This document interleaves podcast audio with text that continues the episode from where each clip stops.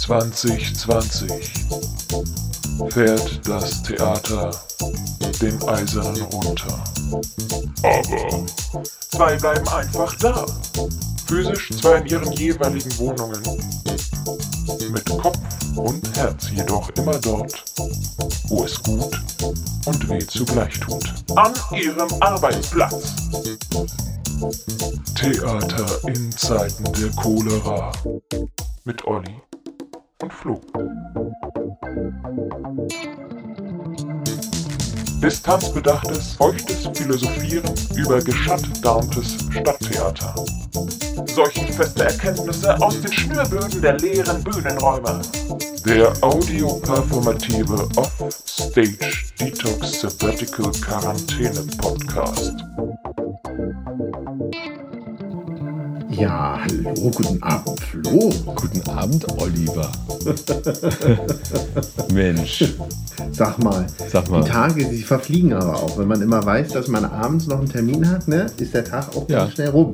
Zack, Ja, zack. ich sehe es immer an meiner Anrufliste. Du rückst, du rückst immer so ein paar Positionen nach unten.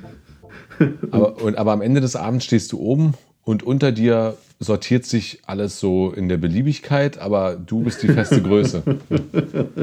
Das ist bei mir ähnlich. Also, weil ich dann immer gucke, na, Flo, Flo, da ist er. Und dann kommt er wieder. Und Ja. dann ist er da und dann weiß man immer, jetzt hat der Tag dann auch einen Sinn gehabt. So, also die Vorbereitung, die ja. Gestern von mir nicht so groß war, das muss man nochmal so sagen, wie es ist leider. war quasi ein Äh. sinnloser Tag. Es war ein sinnloser Tag gestern. Nein, aber schön. Wie hast du denn den Tag verbracht heute? In Zeiten von Corona, aber eben auch von 23 Grad strahlendem Sonnenschein bei blauem Himmel. Ich war sehr viel drinnen. Das ist ja auch richtig so. Das soll man ja angeblich. Ähm, Soll man ja nee, wirklich, ja. nee, ich war Ist ja auch richtig, glaube ich. ich war drin, weil sich bei mir so langsam ein völlig anderer Arbeitsrhythmus einstellt. Also ähm, wir zeichnen ja immer abends oder nachts auf und telefonieren dann im Anschluss ja immer noch anderthalb Stunden, Ist das wir nicht aufzeichnen? was wir nicht aufzeichnen, weil wir da wirklich sagen, wie wir uns fühlen. Richtig. Und das, Und ähm, dann ja, mache ich noch so dies und das, aber gehe halt auch irgendwann ins Bett natürlich. Und morgens stehen wir hier um halb acht spätestens auf, meistens eher um sechs, muss ich ehrlich sagen, weil da die Kinder einfach wach sind. Und dann verbringe ich den Vormittag mit Schneiden von Podcast, ähm, Arbeiten für den Theaterpädagogischen Verein, wo ich noch arbeite und eben halt so, naja, ich mache tatsächlich Homeoffice. Also obwohl ich an, festangestellter Schauspieler bin, mache ich hier zu Hause Homeoffice. Und ähm, komme so vom Hölzchen aufs Stöckchen, vom Hundertstel ins Tausendstel. Und ähm, dann ist es meistens schon Mittag und ich habe immer noch den Bademantel an. Und, und ähm, der Unmut der Kinder, Mittagsschlaf zu machen, fordert gnadenlos seinen Tribut. Wir raffen uns aber noch mal zwei Stunden zusammen durch permanentes Anbrüllen. Und heute sind wir dann nachmittags rausgegangen und mal zu einem leeren Parkplatz gelaufen, wo wir dann Fußball gespielt haben.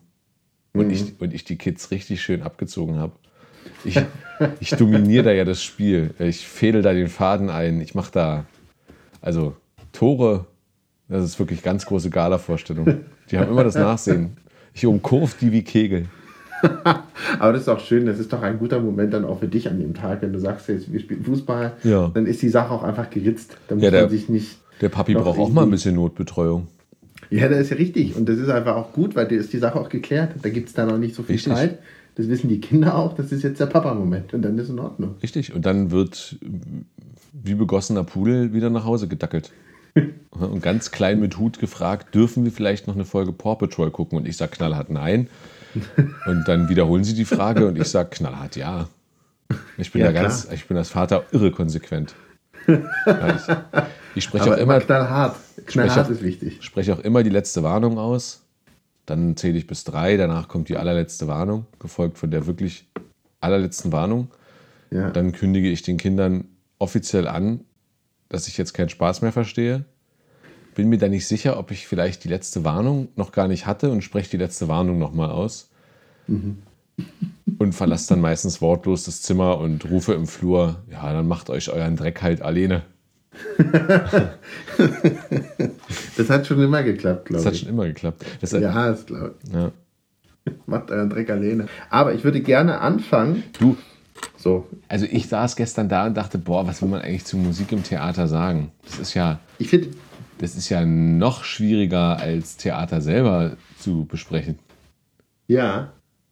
Und ähm, hast du, äh, möchtest du jetzt, Ja, möchtest ich du habe jetzt. hab äh, dann wieder mein typisches Spasti-Feature eingebaut und mir einfach so überlegt, wo wird das Potenzial ähm, an Musik, die auf, auf Inhalt von Stück oder Szene passt, eigentlich nie wirklich ausgeschöpft. Und, und habe mir so Stücke der Weltliteratur genommen und überlegt, welche äh, popkulturellen Referenzen dort eigentlich drin stecken. Du, aber, bin aber ich jetzt- jetzt bin ich erstmal gespannt, was du gemacht hast. Oh Gott, bitte nicht. Äh, na, ich habe äh, das große Lexikon aufgeschlagen und habe geguckt, ich fange ganz einfach an und gehe über die Definition von Oper. Ja. Denn man darf ja, man darf ja sicherlich vieles machen, außer jetzt irgendwelche Richard Wagner-Zitate anbringen, ne? obwohl das ja, wenn man es aus dem Kontext reißt, ist es ganz schön, das Zitat, aber es ist eigentlich nicht schön, weil er es gesagt hat und das ist alles sehr kritisch zu sehen, was er gesagt hat. Ähm, aber Musik ist die Sprache der Leidenschaft, hat er wohl gesagt Aha. oder aufgeschrieben. Und deswegen kam ich dann darüber, dass ich äh, in einer Uni-Vorlesung das auch mal gehört hatte, dieses Zitat. Und ähm, mein Mentor sagte eben immer, Musik im Theater verstärkt das, was erzählt werden soll. Okay. So. Und äh, dann habe ich mir halt bei Wikipedia durchgelesen, was eine Oper ist oder wie man Oper definiert. Und es ist irgendwie sehr schön gelesen zu haben, wie eine Theaterdefinition ganz nüchtern, vielleicht auch von Ja. einem Naturwissenschaftler formuliert, einmal auf den Punkt gebracht ist, was das ist. So. Und die Oper ist einfach die Darbietung einer dramatischen Dichtung auf Musik oder andersrum dargestellt durch mm, Sängerinnen und Sänger. So. Und äh, ähm, und die Musik ist die Sprache der Leidenschaft. Und ich glaube, äh, irgendein anderer Wagner, ich glaube, sein Sohn oder sein Enkel sagte, äh, die Oper fängt da an, wo die Sprache endet, weil man das, was man empfindet, nicht mehr mit der Sprache ausdrücken kann. Okay.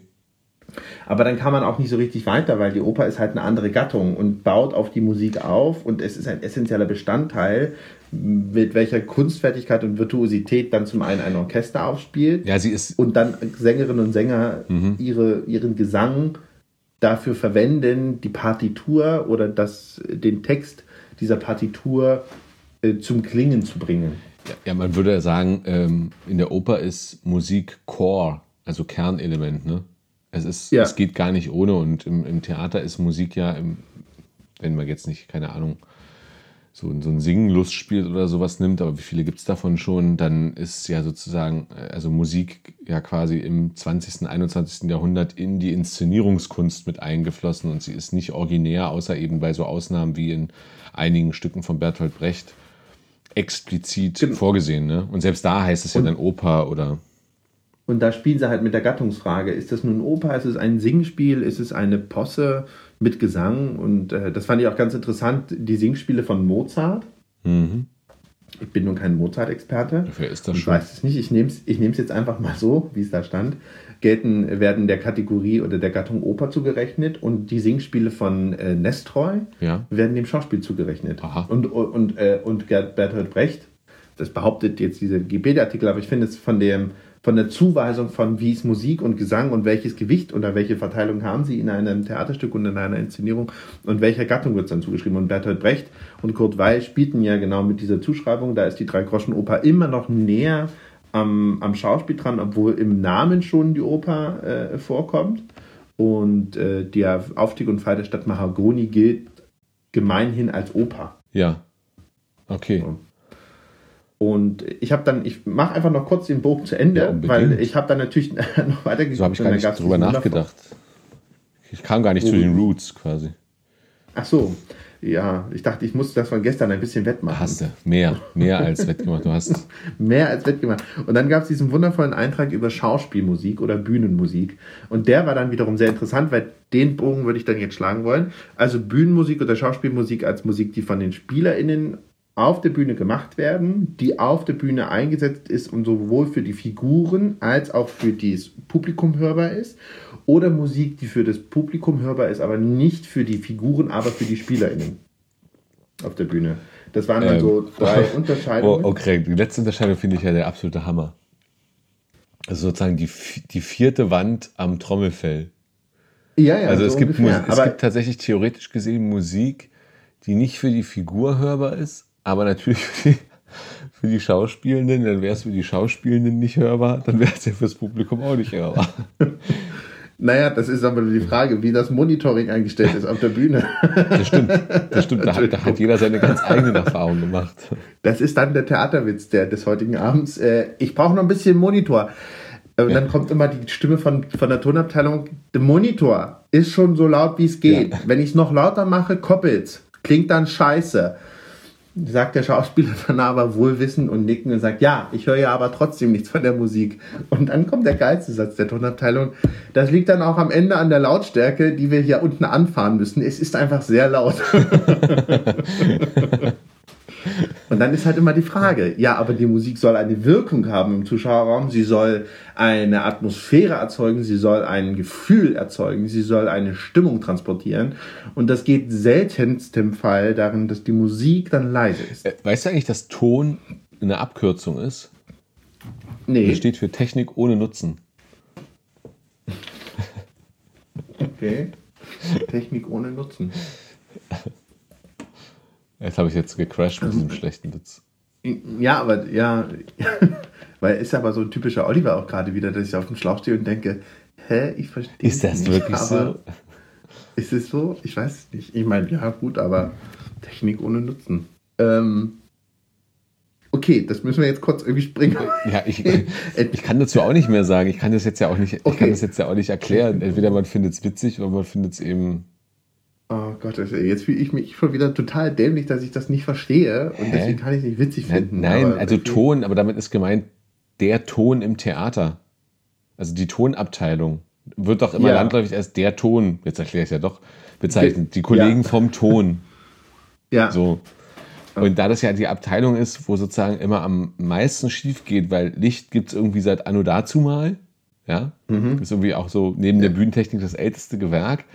Aber Ja. ähm, Ton wird, hat, muss immer mit schlechtem Equipment auskommen oder es sind vielleicht auch mal umgeschulte Leute in der Abteilung. Ähm, oder Ja, oder es ist so individuell, dass, du wie du gerade mit der, deswegen kam ich drauf, mit, der, mit den Lautstärkeempfindungen, dass man sich als, Schaus, als Schauspieler auf der Bühne mal denkt, ballert doch mal den Ton raus. Ich, ich, ich soll dazu mir hier, äh, ich soll dazu mich hier unter eine, Sprenkleranlage stellen und dabei Gabba tanzen. Könnte ich jetzt mal bitte ein bisschen was hören von der Musik? Und Mach das Goa an. genau. Goa, Mach es an Goa, und vergiss Goa, den Bass bitte nicht. MPU, ja. Ja. Ja, ja, ja. Aber jetzt verstehe ich den Witz auch wieder, weil ich jetzt wieder dachte, okay, ich habe den Witz auf der, auf der kollegialen Ebene hatte ich ihn verstanden und ich war mir aber nicht sicher, ob das ah, der Witz Witz Ja, ja. ist, weißt du? Ich Ich, war jetzt wieder so unsicher, dass ich dachte, Ach, ach, fuck jetzt. Du verstehst es wieder nur auf den niederen Bereichen, Oliver, aber es gibt bestimmt Nein, etwas. aber du so. müsstest doch, ich meine, wir, wir sind in Staffel 3, Olli, du weißt doch, dass außer niedere Bereiche bei mir wenig vorhanden ist.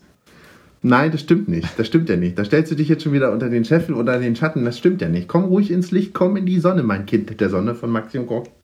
Und äh, lass dich bescheinen, denn du bist nicht nur in den niederen Bereichen irgendwelcher Humor, vor allem auch nicht irgendwelchen Wissens tätig.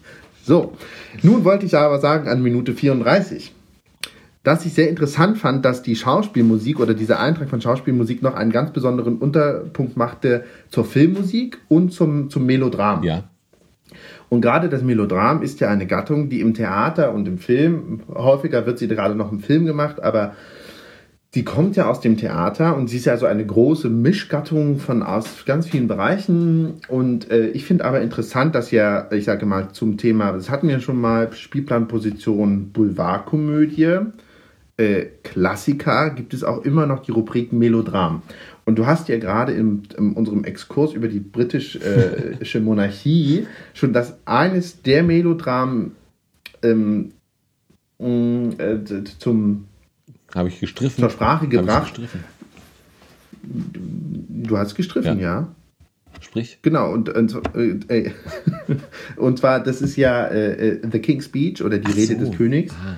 Und ähm, das hatte ja in Halle Premiere in der letzten Spielzeit. Ja. Und da gab es ja, und das ist, fand ich jetzt besondere, und da merkt man auch, was für einen Stellenwert manchmal Musik wenn es keinen Live-Musiker gibt, wenn es einen Live-Musiker gibt oder jemand, der komponiert, ist das was ganz anderes, weil dann merkt man, es ist eben der essentielle Bestandteil neben Bühnenbild, Kostümbild und so weiter und so weiter. Mhm. Gab es aber auch eine, eine Musikdramaturgie, die explizit dafür rausgesucht worden ist, um diesen melodramatischen Charakter der Inszenierung und der Geschichte zu untermalen und mit der Musik eben die Wirkungsmacht der Erzählung auf die emotionale Ebene zu vergrößern und zu verdeutlichen. So. Achso, das gibt, also ich habe jetzt gerade nicht verstanden, ob du jetzt das, du beziehst, es gab in Halle eine Musikdramaturgie? Nein. In, oder für den Film? Nein. Oder, für, oder ist die Musikdramaturgie? Nee, für die Inszenierung. Für die Inszenierung. Nee, für die Inszenierung. Aha. Genau. Gab es quasi, in, in, und das war, ist, ist, mir jetzt so noch gar nicht so auf der. Natürlich gibt es dann immer so die, die, die, dieses, dieses, die, die Klassiker, ich hole mal meine Lieblingsplatten raus. So. Ganz wichtig. Aber da ist es jetzt. Das ist ein ganz wichtiges Thema, Olli. Das ist äh, sozusagen. Ja, aber ich wollte jetzt eigentlich, ich wollte nur zu dem Bogen schlagen und sagen, äh, dass es ja äh, immer diese unterschiedliche Beimessung von Bedeutung von Musik gibt und gerade in der Kategorie Melodram ist das, die Musik ja ein essentieller Bestandteil eines Bühnenwerkes, gerade auch, weil es sich um eine sehr emotionale, affizierende Gattung handelt. Und in Halle gab es, und da wollte ich eigentlich nur den Bogen machen und dachte, du nimmst den Ball irgendwie auf, aber der ging wohl Ich weiß auf. zu wenig darüber, glaube ich, aber ich bin auf, den, auf das Zuspiel gespannt. Ja, und äh, genau, und das Zuspiel war oder sollte eigentlich sein, dass wir, dass ich äh, dachte, äh, da, das ist eben ein Beispiel, wo man, wo man sieht, dass die Musik so ein essentieller Bestandteil der Inszenierung ist, weil es eben zum Kern dieser Gattung gehört und weil es dann eben neben dem Probenprozess, im Probenprozess jemand gab, dessen ausschließliche Aufgabe es war, so habe ich es jedenfalls verstanden, ich war nicht an der Produktion beteiligt, aber so habe ich es verstanden, ähm, die passenden Musiken für die Szenen rauszusuchen und sie eben in diese Dramaturgie zu verweben. Mhm. Was eben nicht zwangsläufig funktioniert, wenn der Regisseur oder die Regisseurin sagt, das ist meine Lieblingsplatte, die machen wir jetzt mal an. naja, es, sei denn, die Inszenierung wird auch zur Lieblingsinszenierung des Regisseurs oder der Regisseurin. dann, dann hat die Musik natürlich alles richtig gemacht. Das, das erinnert mich an diesen, ähm, ähm, an diese Idee von Wolfgang Herrndorf in Chick, dass er den beiden äh, Protagonisten dort, die, die fahren ja mit so einem Lader irgendwie dann halt so Richtung Osten, ne? Und ja. ähm, die finden doch dann so eine ähm, äh, Richard Kleidermann-Kassette. Ballad pur ja. Adeline, ne? Dieses, dieses berühmte Schnulzwerk. Und da hat äh, in Arbeit und Struktur schreibt Wolfgang Herrndorf so ein bisschen über, den, über die Zeit, wo er schon den Tumor hat und anfängt Chick zu schreiben. Und mhm. wie er sich köstlich darüber amüsiert, dass ihm halt aufgeht, dass ähm, in so, ähm, so Coming-of-Age-Geschichten, so Road-Movie-Romanen, die Autoren ja meistens schon so zwischen 40 und 60 Jahre alt sind und dann für mhm. Jugendliche oder Kinder, die so zwischen 13 und 20 sind, schreiben, denen aber dann den Soundtrack verpassen, den sie selber gehört haben, als sie 13 oder 13 bis 20 Jahre alt waren. Das heißt, und deswegen hat er, hat er die sozusagen, ähm, die Richard Kleiderman, der Kassette da finden lassen, weil er halt weiter, das ist so, das ist so absurd, wenn ich denen jetzt meinen Soundtrack aufzwinge und ich habe ja gar keine Ahnung, was die jetzt hören würden. Also die 13- oder mhm. 20-Jährigen, die es jetzt lesen werden, wenn ich es rausbringen würde, bei denen habe ich ja gar keine Ahnung. Ich weiß ja gar nicht, was die hören. Weißt du? Also, mhm. Und so ist es im Theater ja manchmal auch. Also so war es bei mir gestern, als ich über Musik nachdachte, dass ich dachte, ja, also ganz ehrlich, die, die Affekte, die man beim Publikum erzeugen will, ähm, die sind ja vor allem meistens erstmal Affekte, die die Musik auf mich hat und die Assoziationen, die ich verbinde. Meistens geht es ja mhm. gar nicht um die Message, sondern dass ich sozusagen mich eine Stelle, ich finde zum Beispiel, also das, das Klassische ist ja der Bombast-Soundtrack. Gibt es ja auch inzwischen Land auf Land ab in Deutschland, dass Leute, dass ähm, sich mit Musikern und Sounddesignern zusammengesetzt wird, die dann explizit dann ähm, Dinge komponieren. Und ja, oft auch mhm. gar nicht schlecht, ganz im Gegenteil, manchmal sogar äh, absolut genial. Ähm, und, aber manchmal geht es halt auch so in die Richtung, dass es dann halt so Hans Zimmer für Superarme wird. Einfach nur, um quasi den Bombast-Charakter einer bestimmten Stelle gnadenlos in den Vordergrund zu prügeln.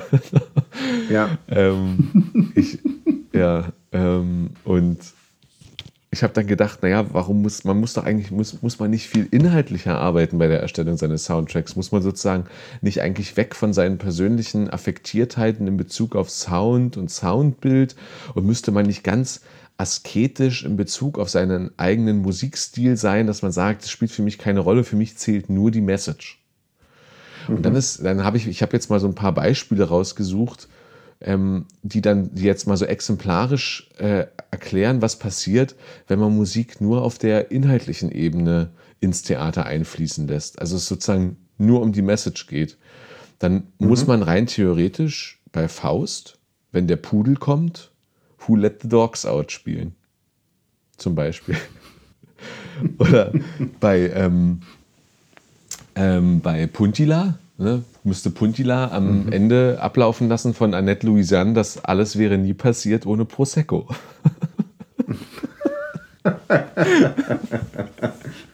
Oder schön wäre auch, wenn beim zerbrochenen Krug, immer wenn Dorfrichter Adam redet, darunter Shaggy, it wasn't me, läuft. it wasn't me. Oder Oops, I did it again. Ja, das ist dann am Ende. Oops, I, oops, I did it again. Oops. Upsi. Genau. Aber das ist ja auch, aber das ist ja so. Ähm, ich habe noch ein paar. Das also ist ja, nicht. Ja, ja, ich wollte jetzt nur kurz mal einhaken, weil es ist ja durchaus, äh, gibt es ja auch die Inszenierungen äh, schon Land auf und Land ab, die sich auf genau dieses Modus Vivendi äh, bedienen und sagen, äh, wir ähm, konterkarieren den Inhalt der Szene, indem wir es ein wenig suffisanter machen und äh, gucken, äh, wie finden wir popkulturelle Entsprechungen äh, zu diesen Text- und szenischen Beispielen.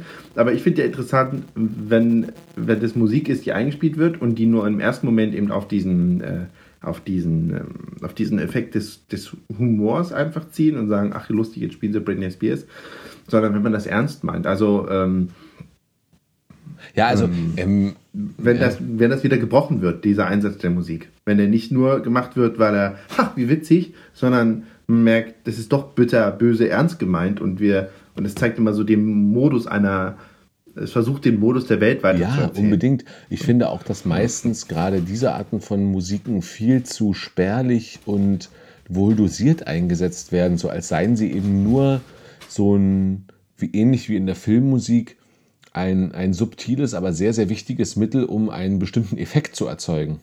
Mhm. Ja, aber im Theater hast du ja quasi die Chance, es wirklich als, wie du gerade sagtest, Modus operandi zu benutzen. Also ich meine das ganz ernst, wenn jetzt sozusagen jedes Mal, wenn der Dorfrichter Adam dran ist, er erstmal singt It wasn't me und eine ganze Strophe von Shaggy so runtertoastet. Mhm. Also ich, ich, ich weiß nicht, das ist, das ist am Anfang vielleicht noch lustig, aber irgendwann wird es ja dann auch penetrant und nervig, also auch genauso wie der Song ist. Ähm, ja. Ich finde es halt immer. Ja, und genauso wie ja. sich Dorfrichter Adam eben verhält gegenüber den Jungfrauen. Penetrant ja, ja, und nervig. Richtig, genau. Ich fände es halt auch total toll, wenn bei Richard der, der Dritte, Richard am Ende bei Ein Königreich für ein Pferd dann halt tatsächlich irgendwann mal auch mal ein Pferd bekommt und dann von America Horse with No Name komplett einmal runtersingt. I've been through the desert on a horse with no name. So, ja. fände ich total toll. Oder, oder gut. Das ist jetzt eine Idee, die hast du jetzt verraten, die ist jetzt verkauft, die nimmt jetzt irgendjemand. Die, die, die, die, liegen hier alle, die liegen hier alle im Topf. Maria Stewart, Maria und Elisabeth, ne, die große Szene zwischen Maria und Elisabeth. Ja. Und im Prinzip geht es ja bei den beiden auch darum, wer, wer hat Chance auf Knickknack mit Lester und wer hatte Knickknack mit Lester und so. Und mhm. da fände ich zum Beispiel von Brandy und Monica The Boy is Mine total angebracht. Also warum nicht, warum nicht einfach Schiller mal komplett auf The Boy is Mine durch, durchsingen? Ja? Oder schön wäre auch, wenn, wenn bei Othello immer, wenn Jago auftaucht, ähm, Othello sagt, äh, You're pretty fly for a white guy.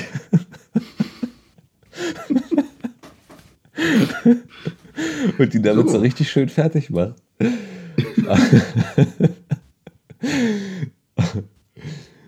ja. Aber äh, also bei mir rennst du da offene Türen ein. Also ich würde jetzt noch aus dem Nähkästchen kurz plaudern. Ja. Und äh, wir hatten ja eine szenische Lesung in Hannover gemacht über, über Texte aus einem Literaturinstitut in Hildesheim.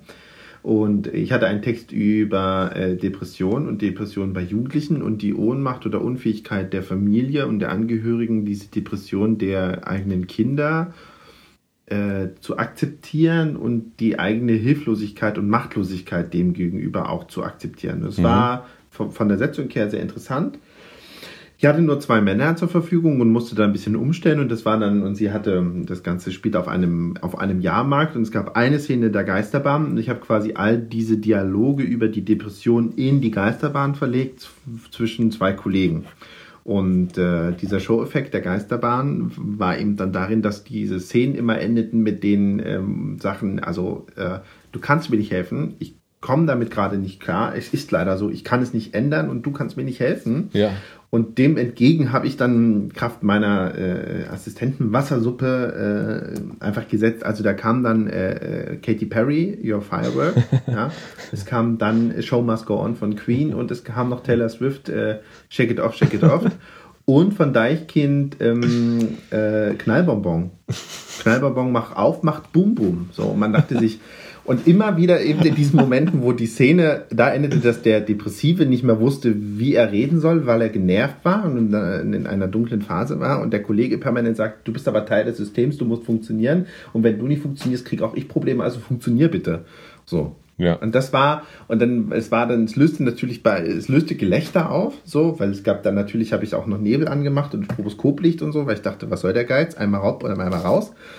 Und, aber es für mich erzählte sich ja, wahrscheinlich den einzigen im Raum, für mich erzählte sich ja dieses Gesamtbild einer äh, verdrängenden Gesellschaft. Und deswegen fand ich das so schön, dass, dass der Modus eben ist, dass man erst auf einen Humor geht oder auf einen Unterhaltungsaffekt äh, aus ist und der funktioniert auch und dass man nur durch die permanente Wiederholung dieses Effektes das erzählen kann, dass die Gesellschaft eben so funktioniert. Also, ne? also wenn wir können ja immer alle schreckliche Nachrichten hören, wenn schaltest du oben kommt irgendwas anderes. Ja. So.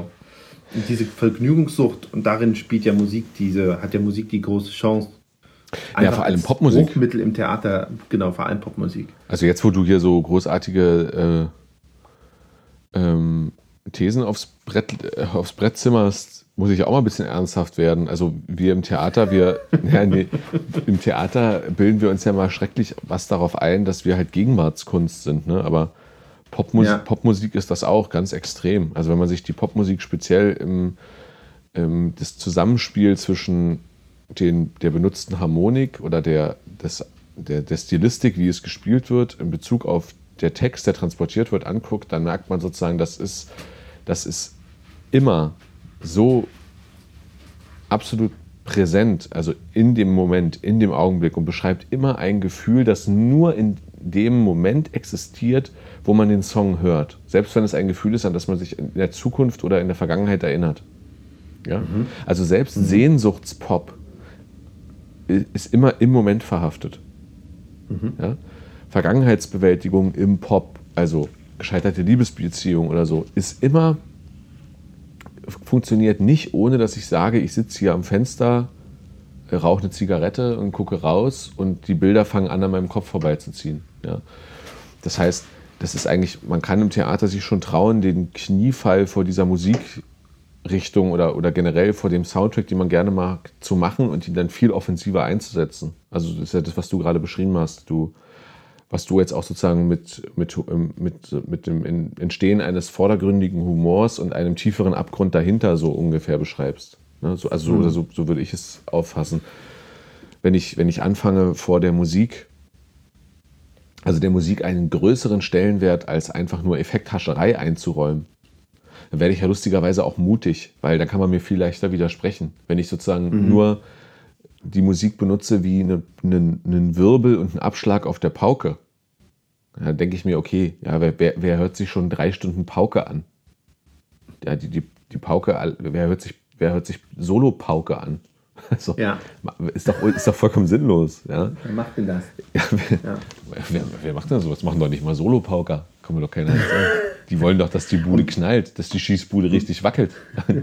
Hoppala, wo ist denn der pinke Hase, den ich heute schießen kann?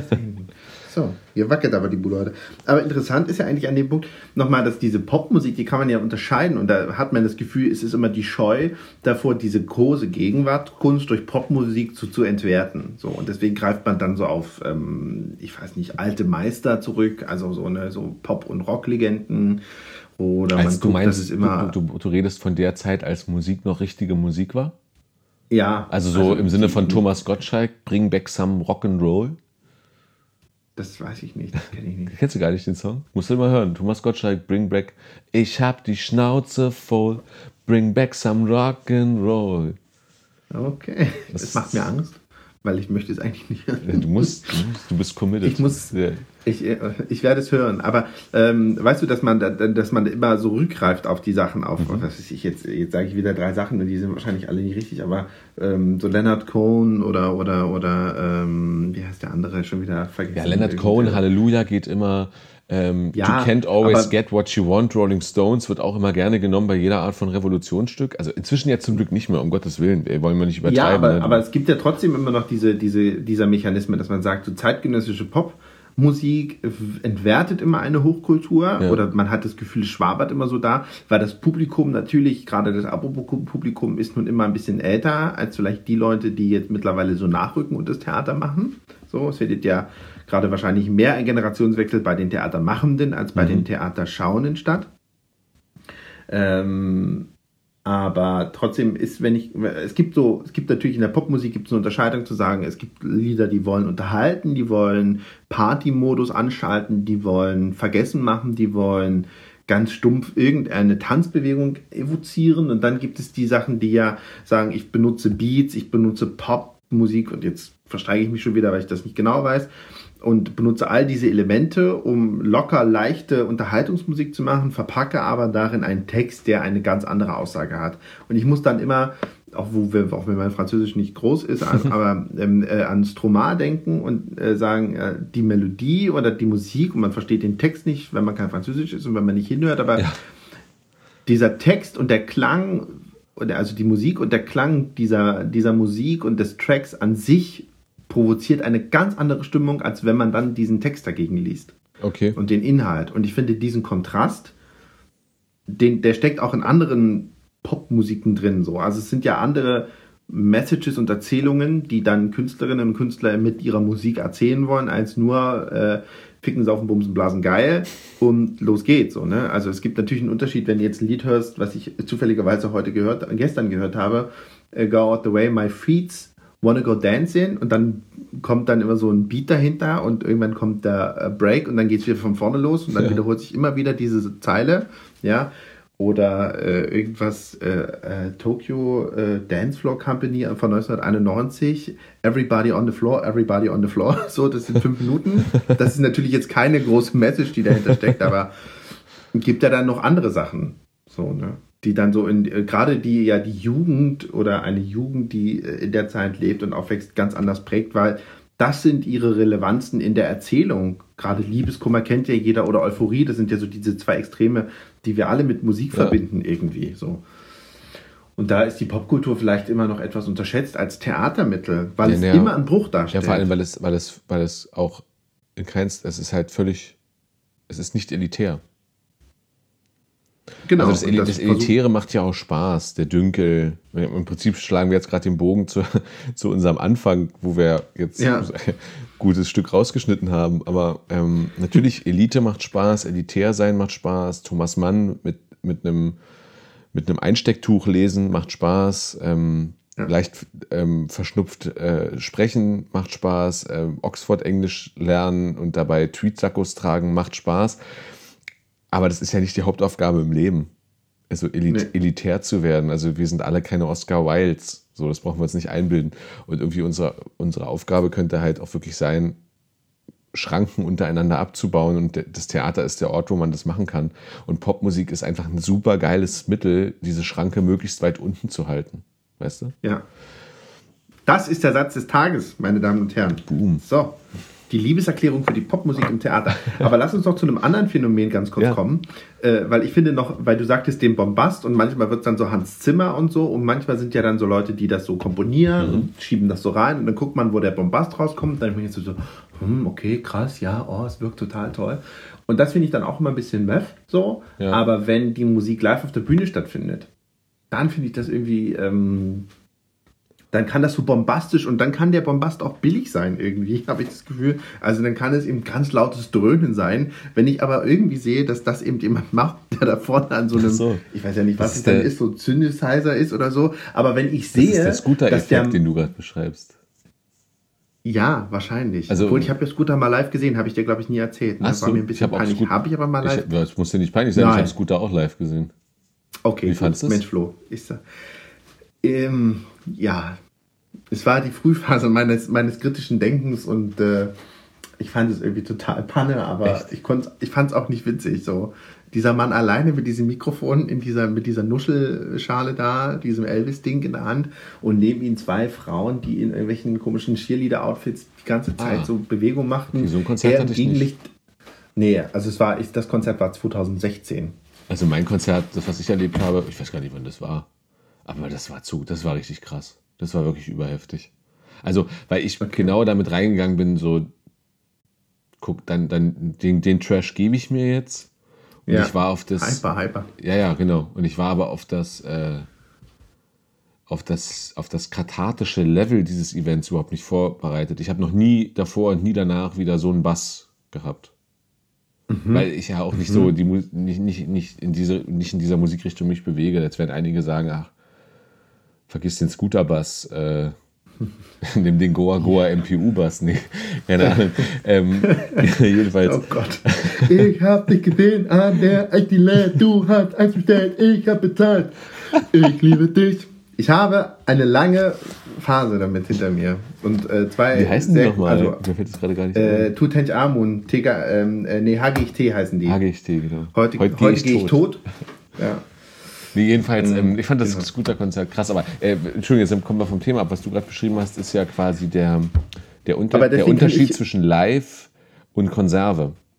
Genau, und, und, und Konserve auch, also es gibt ja auch Konserve, die äh, produziert ist und die dann da ist und die dann fertig ist, aber wenn die so auf, Bon- wenn die so auf Bombast geht oder so, dann finde ich die irgendwie, weiß ich nicht, dann finde ich sie auch so ein bisschen schal. Wenn ich aber sehe, dass dieser Bombast hergestellt wird und vielleicht meinst du das mit Scooter-Effekt, dass dann einfach jemand an so einer Maschine sitzt, was anderes ist es ja vielleicht nicht, ob es jetzt ein Synthesizer ist oder ein E-Piano, aber wenn ich das sehe als Zuschauer, wie die Musik entsteht im gemeinsamen Atmen mit den Spielerinnen auf der Bühne, mit der Inszenierung in dem Moment, dann ist das für mich, dann ist das für mich eine ganz andere Wirkung und dann finde ich, ist das so ein unfassbar toller Theatermoment. Dann sehe ich, dann schaue ich auch diesen Musikern ganz gerne zu. Also ich kenne jetzt nicht so viele Beispiele, wo das passiert ist, aber äh, Johann Simons Hamlet in Bochum war so eins, wo man die Frau die ganze Zeit hat, diese, und das waren auch Geräusche, die sie gemacht hat. Also sie war so, das, da ging die Musik noch weiter und sagte, die Musikerin ist für den gesamten akustischen Raum zuständig Ja. bei der Inszenierung. Oder Herbert Fritsch mit seinen Leuten, jetzt die Namen fallen mir nicht ein, aber wo die eine dann so immer riesen Marimba-Phones spielt und er spielt dann da irgendwie an, an irgendwelchen Tasteninstrumenten und macht da geile Sounds. Oder, oder Ulrich Rasche in Dresden, das große Heft, da stand, saßen auch diese Musiker links und rechts. So, und dieser Bombast entwickelte sich eben nicht, weil irgendjemand das mal gemacht hat und drückte Play, sondern es entstand immer in diesen Momenten und atmete diesen Geist der Inszenierung mit. Und dann hat diese Musik eine ganz andere Wirkung. Und Ulrich Rasche ist ja nun, also ich glaube, es gibt ja gerade keinen, der so auf pathetischen Bombast in der Musik spekuliert und den nicht bricht. Er bricht ihn ja auch nicht. Also Ja. ich glaube, alle anderen brechen ihn ja irgendwann, wenn der Bass dröhnt, aber Ich habe, Entschuldigung, Äh, ja, du hast vollkommen recht. Ich hatte Ja. gerade einen Magic Moment. Ich wollte gerade äh, von Jörg Kunze erzählen und Jörg Kunze hat mir gerade eine Nachricht geschickt. Weil, Oh. weil ich habe, ähm, über Jörg Kunze haben wir ja schon mal kurz gesprochen. Das äh, ist ja. Ja. jemand, der jetzt so in den letzten zwei Jahren, also der eigentlich äh, von, der, von der Berufung her oder vom, vom Beruf her eigentlich Schauspieler ist, aber in den letzten Jahren angefangen hat, sehr viel Theatermusik zu machen und auch aus meiner Sicht sehr erfolgreich. Oder auch die Sicht von anderen sehr auch. verrückte und sehr originelle und sehr kreative. Genau, Liebeserklärung wieder an Jörg Kunze. Shoutouts. Nein, keine Shoutouts. Liebeserklärung. Liebeserklärung. Liebe Küsse auf die Augen. Küsse, ja, ich küsse die Augen, Brudi. Was ich sagen wollte, ist, das hat, was du gerade erzählt hast, hat mich erinnert an die äh, Inszenierung Ödipus Stadt von Wolfgang Engel, die in Halle leider nur dreimal gelaufen ist oder so, aber ähm, da, hat, da gab es ja irgendwann, da gibt's, gab's ja irgendwann diese Abrechnung zwischen Antigone und Kreon. Und da hatte sich der Rest des Ensembles, also die, äh, die ähm, Polyneikes und die Theokles, die sich ja schon totgekloppt haben, also gegenseitig und ähm, ne, also und, und Kinder und, und Ödipus, der schon die, die Augen sich ausgestochen hat seit Ewigkeiten und so. Und die, die waren hin, hinten im Hintergrund wie so, zu so einer Art Gruppe formiert und er hatte, ja, Kunze hatte so ganz viele verschiedene einem abgefahrene Instrumente aus aller Welt und in der Mitte waren so zwei Pauken. Lustigerweise ist jetzt Paukenmusik, aber der macht, er machte immer, er machte immer an bestimmten verabredeten, verabredeten, verabredeten Stellen im Text machte er immer, er, er machte, also man muss sich vorstellen, im Hintergrund, die sahen irgendwie sehr griechisch aus, sehr klassisch antik, aber also, oder also, also die, irgendwie sah es so aus, das Bühnenbild sah so Agora-mäßig aus. Und, ähm, und, und dann war er an diesen Pauken und darum diese Instrumente. Und dann machte er immer so, dann haute er auf die Pauke und sagte immer so, Hi, ja! Und das, du dachtest halt das, das, das klang halt wie Kabuki-Theater, so wie man sich so, wie man sich so mhm. japanisches Theater vorstellt. Und das aber auch immer noch an den, aus meiner Sicht, richtigen Stellen im Text. Ja. An den, an den wirklichen. Weil es, weil es mitge weil es mitgearbeitet hatte in dem Moment. Ja, genau. Ich habe die Generalprobe ja. gesehen davon. Und das machte was ganz, das, ich habe, es ist einer der archaischsten Momente, die ich im Theater erlebt habe. Das hat mich so richtig, ich habe mich, ich, ich habe mich wirklich, ich habe wirklich kurz mich so gefühlt, als würde ich so in einer, in, einem, in, einer, in so einer weißen, in so einer weißen, nicht Toga, das ist ja bei den Römern, aber in, ich sage das einfach mal, in so einer weißen Toga ja. im, im, Amphitheater in Epidauchon sitzen und mir was, was, was angucken, original aus der Zeit. Auch wenn es ja überhaupt gar nicht mhm. stimmt, die ganzen Basisinformationen waren ja wild durcheinander gewürfelt, aber es hat mich so reingezogen und das war so wenig, so filigran eingesetzt. Ähm, oder auch, was er für Benennung der Tiere gemacht hat, für Benennung der Tiere. Äh, da gibt es ja diesen Monolog von dem, von dem armen, geknechteten Arbeiter, der sich über die digitalen Herren der Welt so aufregt, die alle Business mhm. Class mhm. fliegen und so. Und da hat er ja, ja. da hat er so ein Fado, so einen portugiesischen Klagesang, Klagegesang ja. komponiert und so. Sowas, sowas, auf sowas gehe ich zum Beispiel viel mehr ab, als wenn so ein ja, so eine Art Film-Soundtrack gebastelt wird. Das, äh, also, ja, das, das, das finde ich, das ich musikalisch oft auch über jeden Zweifel erhaben, ohne Frage. Also, ähm, ja. ich, ich, kann kein Studio bedienen, nur ähm, äh, ich finde, man kann sich generell bei Musik im Theater unglaublich viel trauen. Sowohl wenn man Musik ja. äh, weiterverwertet, als auch wenn man völlig neue Musik entstehen lässt. Also, ja. Aber gerade wenn sie entsteht im Theaterprozess und gerade dann auch, dann ist es ja so eine tolle Bühnenmusik. Also gerade Benennung der Tiere ist ja das Beispiel, was in Halle, glaube ich, mm, also ich überlege jetzt gerade, aber ich will nicht ganz so weit vorgreifen. Aber ich glaube, es ist lange das einzige Beispiel gewesen. Oh Gott, na ist egal, ich behaupte jetzt einfach. Das einzige Beispiel gewesen, wofür Texte und Musik komponiert worden ist. So. Und äh, Jörg hatte ja nicht nur ja, ein, aus einem sein. Text, der im Stück war, ein Fado gemacht, wo der Autor sagte, das ist ein Gospel und Jörg ganz schnell sagte, ja du, das ist ja gar kein Gospel, also das ist ja nur viel, aber Gospel ist es nicht. Und dann, ich mache daraus ein Fado und man dachte sich so, alles klar. Oder er Ach, hat stimmt, ja einen ja, Pop. Du warst ja bei der Produktion da ja, dabei, meine, entschuldige bitte. Das war ja meine letzte ja. Regieassistenz in Halle klar. an der Saale. Und, äh, äh, und er hatte zum Beispiel einen Popsong geschrieben, den ich ja bis heute mm. unfassbar liebe. Und zwar ist es wieder ist, ja, ja, es wäre ein Chartbreaker. Ja. Wäre er rausgekommen als Single, er wäre ein Chartbreaker über Chiara Ferrani, gesungen von, jetzt, also ist es jetzt wirklich auffällig, das vierte Mal Nora Schulte. Äh, und Ciao, como stai? Hi. Guck mal meine Haare, die neue Farbe aus Florenz. Naja, neue Marke. Ich liebe diesen Song, ich liebe ihn. Ich war immer beim Soundcheck dabei, um diesen Song zu hören. Und dann hat Jörg Kunze, und das habe ich in Hannover mittlerweile auch jedem erzählt, der Jörg Kunze äh, begegnet hat, weil Jörg ist einfach äh, äh, ähm, Spieler gewesen in Hannover. Er ist Musiker schon in Hannover gewesen und der ist noch der Ehemann von einer Schauspielerin, die in Hannover fest engagiert ist. Aber noch. ich sage dann immer, Leute, das ist Jörg Kunze, der hat ein zehnminütiges Barock-Opern-Arien-Dings über Kartoffeln und Bratkartoffeln geschrieben. Und es klingt Banane. Hört es euch an, ihr werdet wissen, wovon ich rede. Granola, die perfekte Bratkartoffel. So ganz toll. So dass die Schauspieler sogar Unterricht genommen haben bei einer Opernsängerin, weil das so bitter ernst war. Das war so ernst. Und das war so großartig. So, deswegen hier nochmal an dieser Stelle eine Liebeserklärung an Jörg Kunze. Und der hat aus Händel und, und Thriller von Michael Jackson für eine Weihnachtslesung Sachen rausgezaubert, wo man dachte, scheiße, ist das geil. Meine Güte. So, genug jetzt des Eigenlobs. nee, Eigenlobs nicht, aber dieser ja. äh, selbstreferenziellen Loberei hier. Ach, das ist doch nicht selbstreferenziell. Ich meine, jeder greift nee, auf das zurück, was er kennt. Also. Aber wir nähern uns ja trotzdem wieder über diese Umwege dem, was für uns scheinbar die Musik essentiell im Theater macht. So. Also sie ist ja einprägsam, Ja. sie transportiert ein Gefühl, sie symbolisiert Mut. Ja?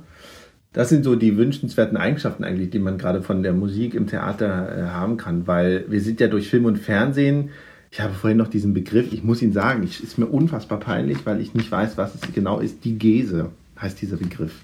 Und die Gese ist ein Begriff aus der Erzähltheoretik. Jetzt, jetzt lese ich plump ab bei Wikipedia. Und es gibt einen Digese-Begriff äh, von Genette oder Genette oder wie der Mann Genet. auch immer oder die Frau. Genet? Ich weiß nicht. Bist du sicher, Genet? Ja, Wie wird es denn geschrieben? E G-E-N-E-T-T-E. Ach so, das ist ja ein Jeanette. Aber das Jeanette. muss man ja nicht kennen, oder? Wer weiß ihn? Und er sagte aber, diese, diese ähm, digesische Filmmusik, so endet es in Wikipedia, Digese meint nicht die Erzählung an sich, sondern das Universum, in der diese Erzählung stattfindet. Digesis als ähm, Unterschied zur Mimesis, glaube ich. Naja, jedenfalls, ich fand die Formulierung jetzt mal abseits aller Fachwörter toll. Äh, äh, ähm, es beschreibt ein, ein, eine, einen, einen Raum, einen Kontext oder ein Universum. Es beschreibt nicht die Erzählung im Film, die getätigt wird, was erzählt wird. Es beschreibt das Universum, in der diese Erzählung stattfindet. Und das als Umschreibung für Musik im künstlerisch-ästhetischen Mittel fand ich das sehr toll, weil es ist eigentlich auch etwas, was man aufs Theater übertragen kann, dass dies dass diese Musik nicht zwangsläufig die Erzählung untermauern muss und nicht die Erzählung vorantreiben muss, sondern dass sie den Raum öffnet, in dem diese Erzählung stattfindet. Eben deswegen kann man auch mit Popmusik arbeiten und man Okay. kann mit Brüchen in der Musik arbeiten. Und es bereichert ja die Erzählung und das Universum, in dem diese Erzählung stattfindet, ungemein an und macht es für mich zu einem noch umfassenderen ästhetischen Erlebnis. Wenn alles so auf einer Linie bleibt, ist ja am Ende der Geschmack trotzdem fad, dass die Geschichte gar gut Ja. war, aber die ästhetische Reizung war nicht irgendwie aufrüttelnd. Das war nicht wie, wie ein Center Shock, erst bitter und irgendwann wird süß oder so. Es gibt keine Amplitude, keine Achterbahn für mich. Och Gott. Okay, jetzt hast, du- jetzt hast du es einfach gekillt. Das war zu krass. Ja, Entschuldigung. Nein, Ja, perfekt. Ich, Olli, Ich frage mich dann immer, ob Leute, die das hören, dann wirklich sagen, das Theater von Flo und Olli, ich will es nicht sehen, das klingt so scheiße. Aber- Oder sie sagen, ja, aber äh, die, ich nee. meine, die Leute, die uns hören, ich, hätte jetzt, ich wollte jetzt sagen, die Leute, die uns hören, kennen uns doch.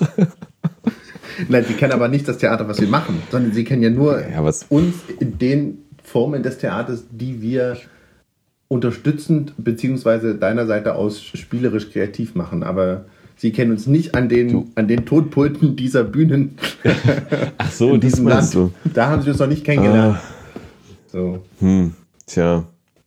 Also, Britney Spears, ich sag's, wie es ist. ja, ja, alles. Alles.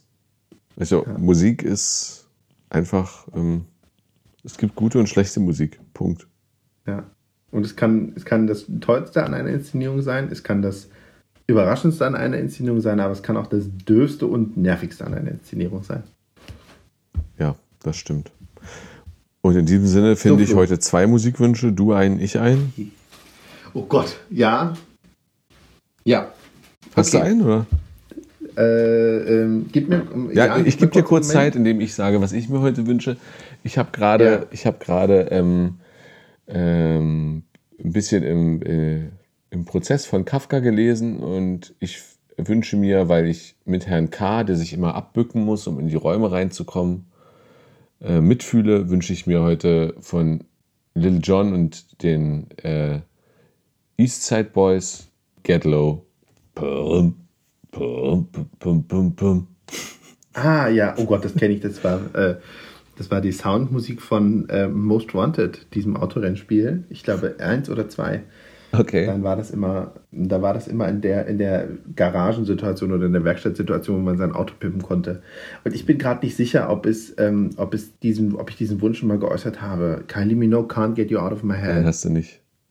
Nee, weil das ist gerade ein Song, den ich seit ein paar Monaten immer wieder sehr gerne höre. Und wenn er in nach feucht getränkter Stunde in der Kantine mit der kleinen Box angemacht Ja. wird, ich vollkommen eskaliere. Ich aber noch bis jetzt nicht die Möglichkeit hatte, ihn einzubauen in eine Inszenierung oder in eine Lesung oder irgendetwas, was ich ästhetisch zu verantworten habe. Und äh, das ist mein großer Wunsch, dass ich das schaffe, weil ich finde es einen großartigen Song. Und sag mal, über was reden wir jetzt morgen? Reden wir jetzt morgen über ähm, über Gaming Culture und Theater? Oder? Gaming Ja, Culture. du hast ja gerade Oh Most Wanted, Need for Speed Most Wanted angeschnitten. Ja, Also was, was, was liefern uns, was liefern uns, ähm, was liefern uns Videospiele, was das Theater nicht liefern kann und umgekehrt? also morgen Gaming Culture und Theater, finde ich gut. Alles klar. Die anderen Themen laufen uns ja nicht weg. Perfekt. In diesem Sinne, lieber Olli, Flo, Schlaf. eine gute schön. Nacht. Du auch. Bussi Baba. Träum süß. Bussi Baba. Ciao. Ciao.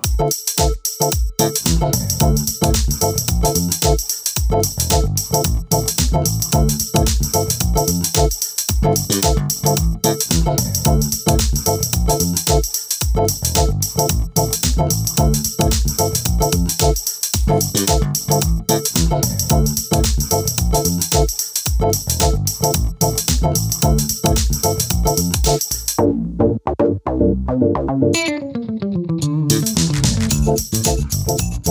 you.